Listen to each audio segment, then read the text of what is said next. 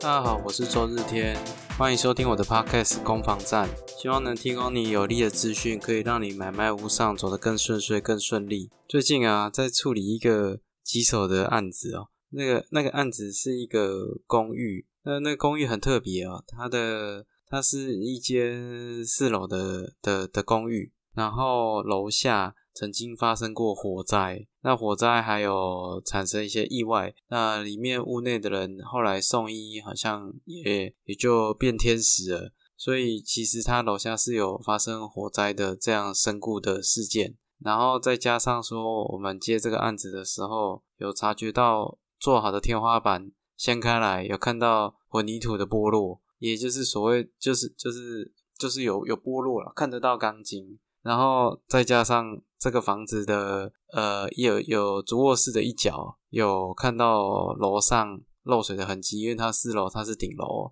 那虽然它楼上有搭铁皮把它搭满，可是因为还是有部分有有铺路在雨水打得到的位置，所以就后来它那个那个地方的正下方哦，就是会有一些这个这个漏水避来的痕迹。那其实像这种案件呢，说真的是蛮蛮蛮棘手的啦，因为这些这些在这个我们房仲的销售过程里面啊，照理来讲都是有一些告知的义务，那必须要让消费者知道他这个房子啊有哪些状况是可能需要了解的，而且这都都是所谓的房子的一些。瑕疵，甚至是所谓的重大瑕疵，其实都会很直接的影响到买家。哎，各位知道吗？这个如果是凶凶宅，当然是凶宅本身，它是题外话。如果是凶宅本身啊，市价各位认为会是几折呢？会是有很大的折扣吗？我们在实物上面呢，其实说真的是正常来讲，可能会有六到七折的折扣了。那只是在在在它的点不会是在这个这边的价位的问题，而是说后面的贷款，因为有些银行会，他们银行每间银行有自己的资料库啊，所以他们可能会知道说哪一个标的哦是是凶宅，那他们的贷款成数就会受到很大的影响。那当然凶宅也有很多定义上面的讨论啊，像是如果从从十二楼跳下去。然后撞到呃三楼的露台，然后滚到一楼，然后后来在一楼被车碾毙。那这样请问下，十二楼、三楼还是一楼，还是哪一户是凶宅呢？那其实这个这是一个蛮蛮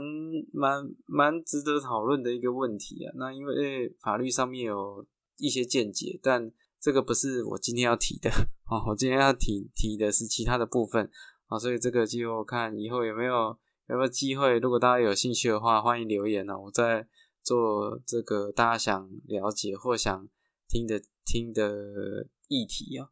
那回到这个案案例哦，那这个案子基本上有这三个很麻烦的的致命伤，包括正楼下有火灾，然后有人离开，然后包括有混凝土剥落。还有漏水、壁癌的问题啊，那这些其实都蛮麻烦的。那我们在这个销售过程里面，我们也不断的跟业主说这些疑虑啊，会让买方会会担心啊，所以我们一定要告知清楚，因为这涉及到重大瑕疵的问题，如果没有告知的话，其实日后即即便是交屋了，买方都还是可以对屋主有一个物质瑕疵担保主张的的的权利哦。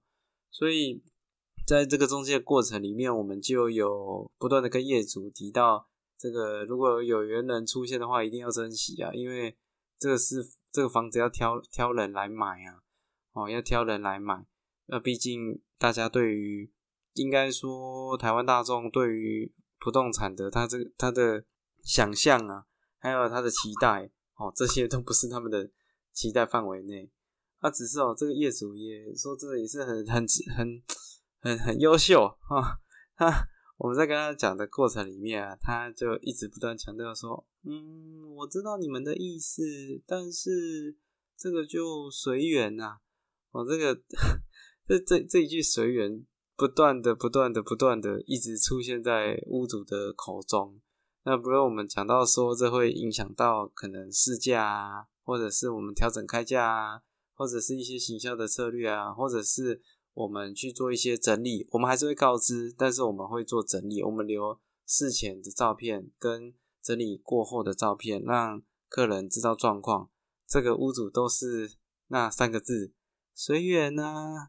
哇，真的是，真的是觉得这个屋主非常的非常的优秀啊。这个你不讨论的情况下，那我们这个事情怎么去进行呢？所以后来在销售上面啊，其实同事也对这个案件比较兴趣缺缺啊。那可是事情这无巧不成书啊，如果故事只有发展到这边，那就太无趣了。但是问题是，之前有提到房子是会挑人的，他就挑着挑着挑到挑到了一组买方，哦，这个一一组年轻人哦住在附近，然后去看了这个房子，异常的非常的喜欢，就这房子是他他梦寐以求的房子啊，而且而且这还有另外一个很很神奇很尴尬的点，就是楼下在发生火灾后啊。我我是不没有去细查说那个那一户有没有转手了，但是后来有租客租那个房子，哦，这其就是这个标的四楼的正下方这三楼，他现在是租客在租的。那重点来了，这个这个买方 刚好跟这个租客是很好的朋友，所以在看屋的过程里面，这。也我们后来在推敲了，可能也是这个，这个这个朋友就是觉得这设计不错，然后有打听到我们楼上有房子在卖啊，所以就介绍他啊过来看。那因为我们会去揭露这样的资讯嘛，然后我们就稍微提到这件事情。那这这买方也也蛮蛮厉害的，他他听完之后，他也他也不动声色，他也没有多说什么，他只有说。那这样的话，是不是价位可以比较比较便宜一点？毕竟，毕竟房子有一些需要整理的部分嘛，又又像又像你这边有讲到这么多的问题，那是不是可以便宜一点？那我们只是这个这个问题也很尴尬啊，因为我们业 业主也就是我们只能把业主跟我们讲那三个字，再用一个比较完整的。完整的包装，好跟他说，屋主，我们其实跟他提很多次，他就他就只有回说随缘呐，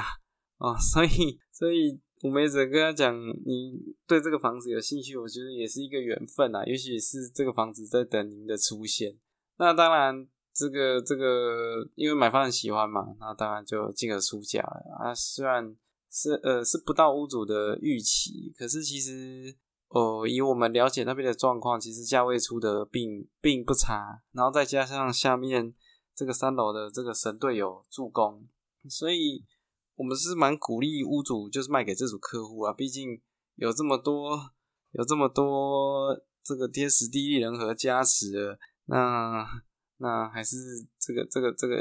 难求啦，诚诚意的买方难求啦，对吧？那有去跟他提，他只是如果。就到这边就结束了。我我今天也不会在这么晚的时间，好跟录录制这一集的 podcast 哦。在在聊的过程里面，我们跟屋主不断，对，应该说跟业主强调这个点。结果业主给我们的反应是说，呃，如果他这么喜欢的话，那价位的上面呢，嗯，我们我们也真的空间不多啦。于是乎，他就给了一个，就是他给的价位就是要买方再加这样。哦，那 其实就对我们来讲，我们心里会想说：哇塞，你这个我们已经谈到这程度了，你买方要在家，这真的是真的是难为彼此了，对吧？你就是在赌买方够不够喜欢这个房子嘛？那于是乎呢，我们就安排这个所谓的双方碰面的一个见面谈啊，啊，当然这是这是防重的一个一个洽谈的一个技巧啊，也是一个。这个能减少减少时间差的一个沟通的方式啊，于是乎两边就碰面啦，然后聊聊聊聊，哈，聊的又相谈甚欢啊，啊，又更加加深这个买方的满意啊，于是乎买方就加价了，哈哈，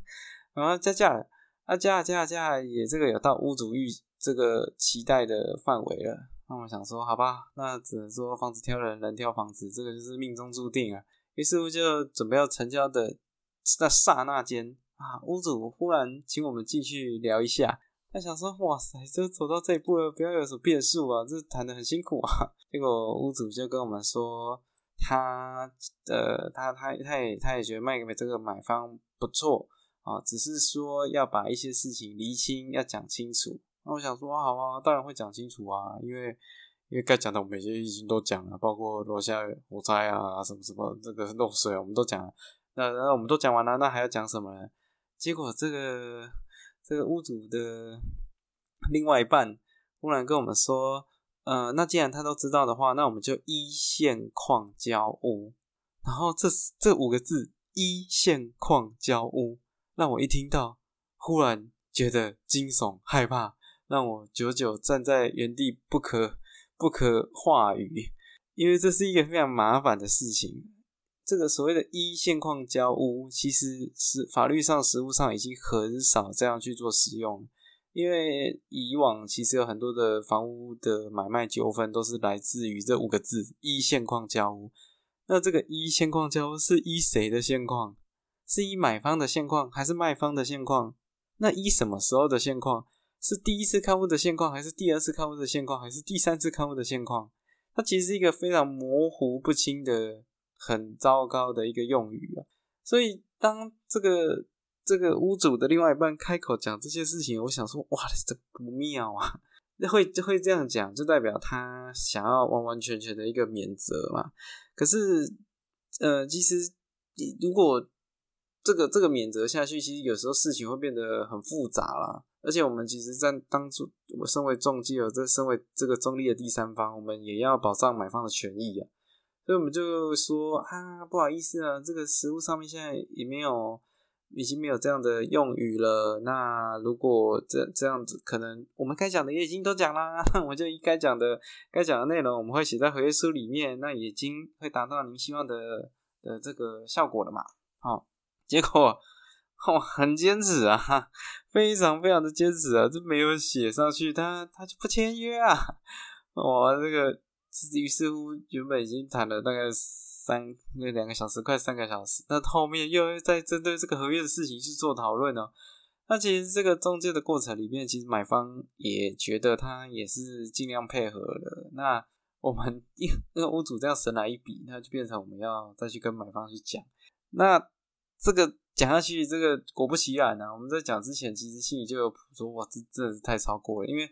因为你写下去，你你你。其实我们这很难，即便我们这个中间讲一些好话，听起来也会很简单，就联想到屋主就是拍拍屁股要走人啊，对啊，那都讲到这个程度了，那还要到这样去处理，其实某种程度来讲，会会让买方感受这个这个这个整个整个天平来讲，好像都是倾向卖方的那一端啊。那当然，我们在这次的处理上面，我们就跟买方说，那您自己决定啊，看您觉得这样适不适合，因为。这是买卖双方的成购条件，这没有一定对或错。那你可以接受就可以接受，不能接受也没关系，对吧？那后来就买方就在现场进陷入沉思，到底是要接受这样不平等的条款买下这个喜欢的房子，还是打退堂鼓呢？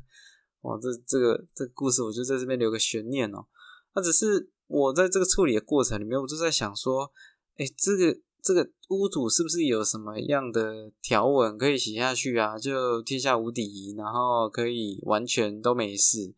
那我也查了一下这个“现况交屋”这四个字的一些演变的过程啊。那其实这个房子的这个从火灾哦，然后有人离开，然后再加上混凝土剥落，还有漏水。其实这四个里面，我认为最麻烦的是这个混凝土剥落这一块。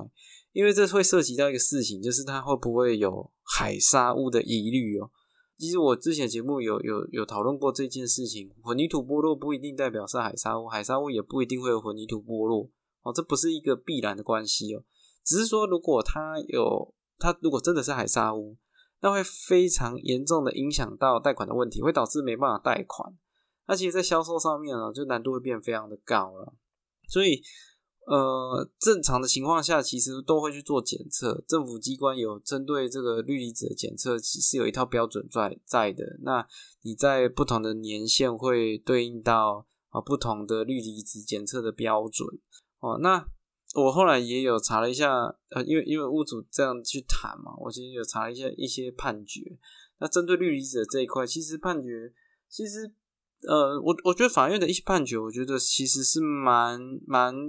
蛮整体的一个考量啦。像是说，呃，因为有一些是有些案例是这样，就是买了之后，然后去检测才发现自己买的是海沙屋，那那是不是海沙屋？那那当然。买的人就会很很生气嘛，那他就会跟原物主去要求求偿，或者是解除契约，叫他把钱全部还回来。你卖给我一个有问题的东东这样。那那结果实物上面呢，其实他考量的蛮细的，他会去看说，哦，这个超标有超去哪哦，因为它有零点三、零点六的一个标准在啊，但确切的单位我会忘记啊，但是它就有一个标准在。那他会看那个指标，如果你只是哦，假设它那个年限的标准是零点三，那如果它是有零点四，你要去要求大幅的这个价金折让哦，或损害赔偿，或者是解除契约，其实难度很高啊。但是如果你测出来你是呃标准零点三，你是三点三，那这样事情就大条了。那当然就会比较有机会，这个主张会对你比较有利。可是法院不只是看那个指标而已，他还会再去看说。呃，结构上面是不是真的有问题？因为虽然混凝土的氯离子偏高，但是它可能没有锈蚀到钢筋，那在结构上面也不见得有危害之余啊。哦，所以实物上面，实物上面的考量啊，是蛮蛮综合评估的。所以有些客户会会说，那这样如果买到海沙屋，那是不是可以跟屋主就是解除契约？那其实呃。这个查完的结果来讲的话，好像也不见得啦。那当然也，如果打说这个现况交屋在判决书查询系统里面，其实也会查到一些相关的资讯。那你说写现况交屋到底能不现？这刚刚已经有提到了，现阶段很少人在这样子去写，你的因为这个语义不清啊，很容易有纠纷。但是如果你今天写的很具体哦，写的是哪一处或什么状况？哦，写的一清二楚，那其实还是能达到这个免责的成效在，只是它一定有一个前提在，就是呃，必须屋主是善意的。我我还有看到一个案例是说，一样他有他他有写的很清楚，但是屋主在这个标的的呃不动产说明书上的现况说明书写说无就是没有氯离子检测啊，然后没有漏水壁癌啊，好，但是状况都没有。但是后来啊，后来去这个，因为这个后来变成是诉讼嘛，结果后来不查这一查就发现，他其实早在这个房子成交的前，好像前三个月吧，三四个月才跟楼下邻居有协调过哦，这个这个一些屋况的纠纷，结果连邻居就出来，因为那时候协调也没有协调出一个很好的结果，所以啊邻居就变成证人啊，然后就去就去。这个法庭上作证证明说，哦，这个屋主他是知悉这个房子有混凝土剥落的状况，然后就于是乎就跟这个屋主写的不动产说明书上的这个现况说明书有有冲突，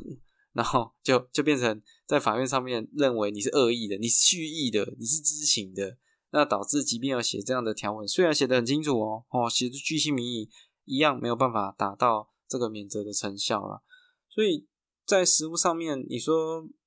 可可是当然这件事情也有屋主的立场啊。如果今天我卖房子，我也很担心说，呃，卖了一个房子，然后他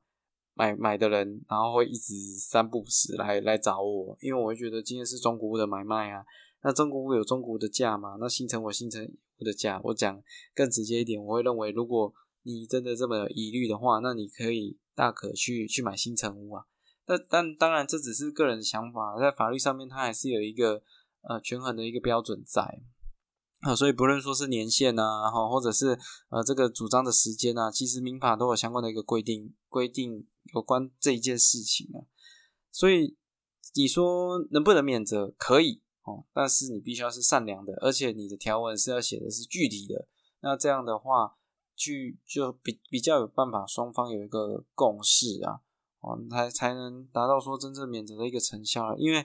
因为毕竟房子如果只是说漏水、壁癌，哦，整体来讲，那真的是小状况，都是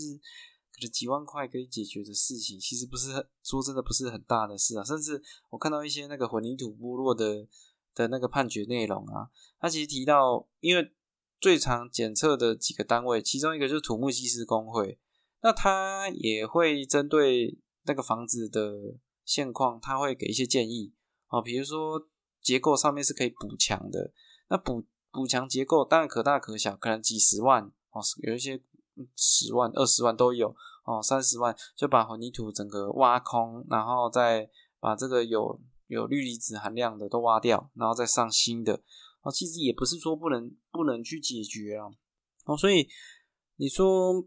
是不是很严重的事？我觉得可大可小。我因为因为因为这个刚好这客户给我的启发，我还去查了一下这个海沙屋的。海沙屋的历史，海沙屋其实它是有一个脉络、一个轨迹的啦。那最早的海沙屋，我记得是发生在那个在士林哦，叫叫应该是福林家园哦这样的一个社区哦，好像四四百多户，然后是五楼五的公寓吧。那那时候就有。被检测说氯离子偏高，那当然可能有些剥落，我是不知道有没有砸到人啊。好，但是就是回推起来，那其其实它是有一个这个历史轨迹的，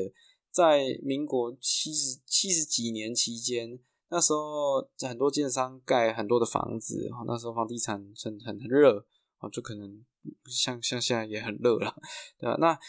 热到什么程度？热到那些盖房子的原物料不够用。那通常在用这个水水泥啊混凝土搅拌的过程里面，应该是用河沙作为这个混凝土的材料。可是因为盖房子是盖的太多太快太急了哦，导致河沙不够用哦，或采集上面不便利。于是乎，这个无良的建商就选择用海沙。那当然那时候的政府机关也没有规范的这么严谨啊，哦，于是乎就就有很多的海沙混到这个混凝土里面。于是乎，这个房子，如果你是民国七十年到八十年期间有盖的，其实都会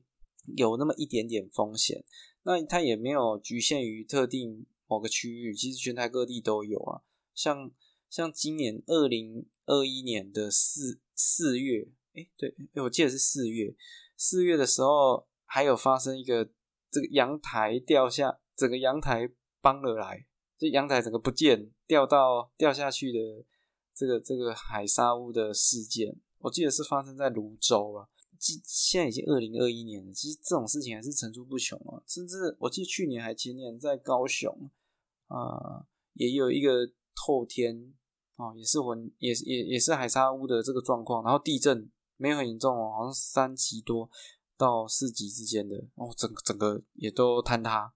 哦。所以其实各地啊，台南啊，台北市啊。哦，桃园啊，啊，其实都都有这样的这个海沙屋的分布在哦，所以，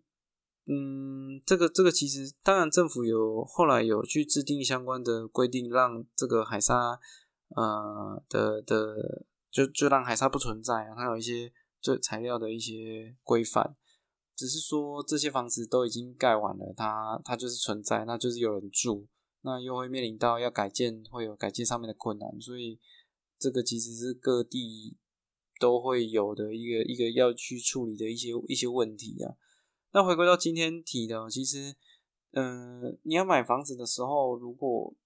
要要怎样不买到海沙，我我只能说，当然中介呃尽量找 OK 的中介啦。那如果中介不是这么相信中介，那也没关系哦，你就。以前有提到的啊，这好像第三集有提到吧？哦，你就去看看厕所的维修孔掀开来，你看你看到什么？哦，这个我觉得是一个蛮不错的检测方法。那如果有，应该应该说了，就是能开的就去开啦。哦，这个不论说是客厅，如果维修孔那也去开啊，没关系啊，自己要住的，当然检检检查的越清楚越好，总不希望说。呃，买了之后，然后继续装潢，天花板一拆掉，然后结果哇，这个整个发现天花板就连 天花板就掉下来，哦，混凝土整个掉下来的话，那这是一件很危险的事啊。所以在看房子的时候，你除了可以厕所或者天花板的任何维修孔，我觉得能看就尽量看了。厨房也可以，哦，厨房也是也是一个可以去观察的地方哦。那除此之外，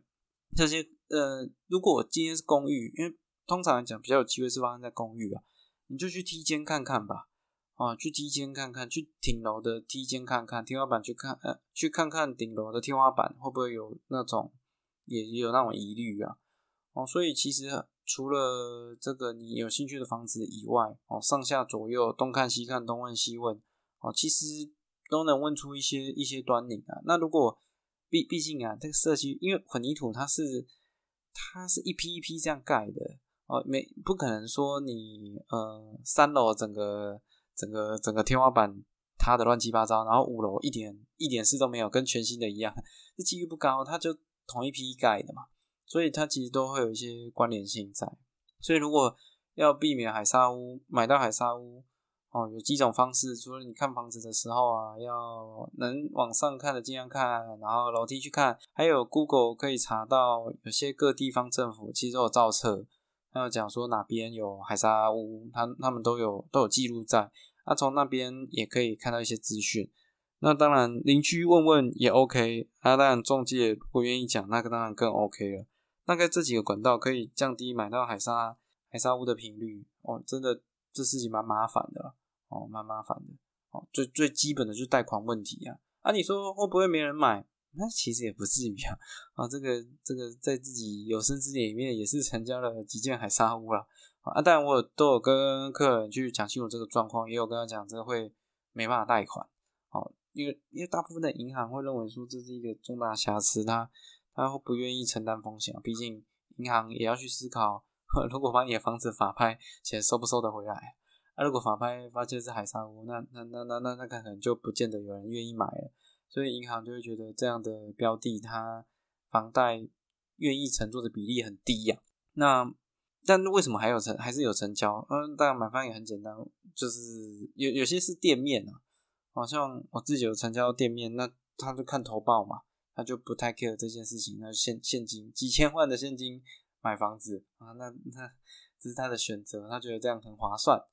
啊，那。啊，但但也增值蛮多的。后来现在现在回想起来，那大概已经快快快十快八年前了哦。现在可能涨幅可能也有个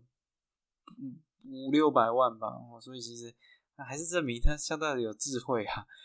那除了这种，还有客人是买来要等都更的哦。那等都更，那我也跟他讲说，那没办法贷款。哇，那个老兄也很很厉害，他。他知道没办法贷款，但是他就把他旧的房子拿出来增贷，然后增贷出一笔现金，然后直接用现金买，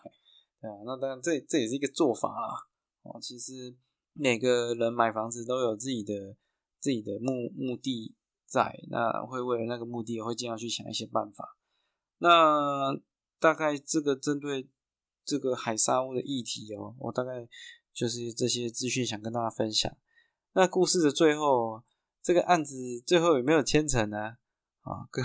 跟各位说还在处理，啊，这已经处理了，这个不知道几好几个月了吧？啊，那中间讲跟跟买方说这个要要压这个特约免租等等这些之后，就破局了。那破局之后，又又我们又还有在持续的跟双方去做沟通啊。哦，只是就目前现在还还没有下文。如果有好消息或结果没那么好，也希望在呃其下次的节目或下下次，也许要下下下下下下下，也其也过了一个多月，嗯，可能要很之后才会谈到这件事情啊。那不管怎么样，希望大家都能买到一个呃让你放心的房子啊。如果是自己住的。啊，真的务必就买房子嘛，花钱就也是要当大爷啊！买一个让自己心不安的产品，我觉得有点。如果真的要买，那就了解清楚。啊，至于中介如果要给你签什么东西，好，也拜托先看清楚，因为在实物上面，呃，会有一些中介会会为了免责，他会写一些比较不 OK 的协议书了。哦比较不 OK 的协议书哦，他就会说完全不能与此中介呃去做任何主张。这这句话不是不行，可是你也要跟对方讲清楚这状况是什么，因为因为各位可以去查查看哦，其实会查到一个案例是也也也是泸州的，泸州还三重哦，三三重泸州一带，他就有提到说那个中介哦，哪一间中介我就不讲了哦，那中介就是呃去做这个免责的动作啊，结果最后。啊，这这买方很不高兴啊！买方这个交完屋之后，才发现自己买到的是海沙屋，那一气之下就就跟这个消保官哦去去说他受到的冤屈啊，那结果这消保官也很有魄力啊。那总而言之，那个事那件事情走到最后是呃啊没有没有到恢复原状啊，因为已经过户了，然后那个。那个问题哦是可以修补的，它只是有让，即便那个中介有签免责的那个协议书哦，但是最后小保官认为这样不妥哦，这样不适合。他的理由是说，嗯，从那个协议书的内容可以察觉到，他那个中介那一间中介对于这个房子有海沙的疑虑来讲是知情的，因为他写的文字很。很偏颇哦，很偏颇，就是写的不 OK 啦，啊，不够不够中立哦，所以认为说是本来可能就是中介跟屋主都知情，然后硬要买方签这个协议书哦，哎，应该说是同意书哦，这样的话就不应该是被保护的对象了。所以那件事情到后来，嗯，我记得是中介应该是有有有有赔钱，对啊。所以，如果中介要跟你签一些声明书，以前不是说不能签啊，但是可能内容要看清楚。毕竟，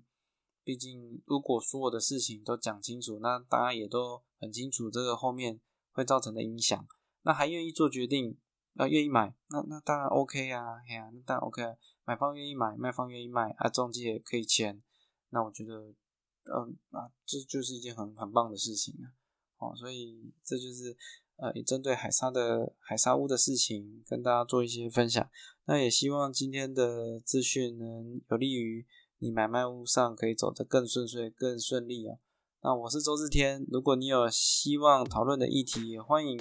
在我的 podcast 下面留言，好，那我会拨时间好去研究一下。那也跟大家分享我在做仿种实物上面的经验了。谢谢你收听到最后。喜欢的话可以帮我订阅加分享哦，谢谢你，我是周日天，祝你有愉快的一天，拜拜。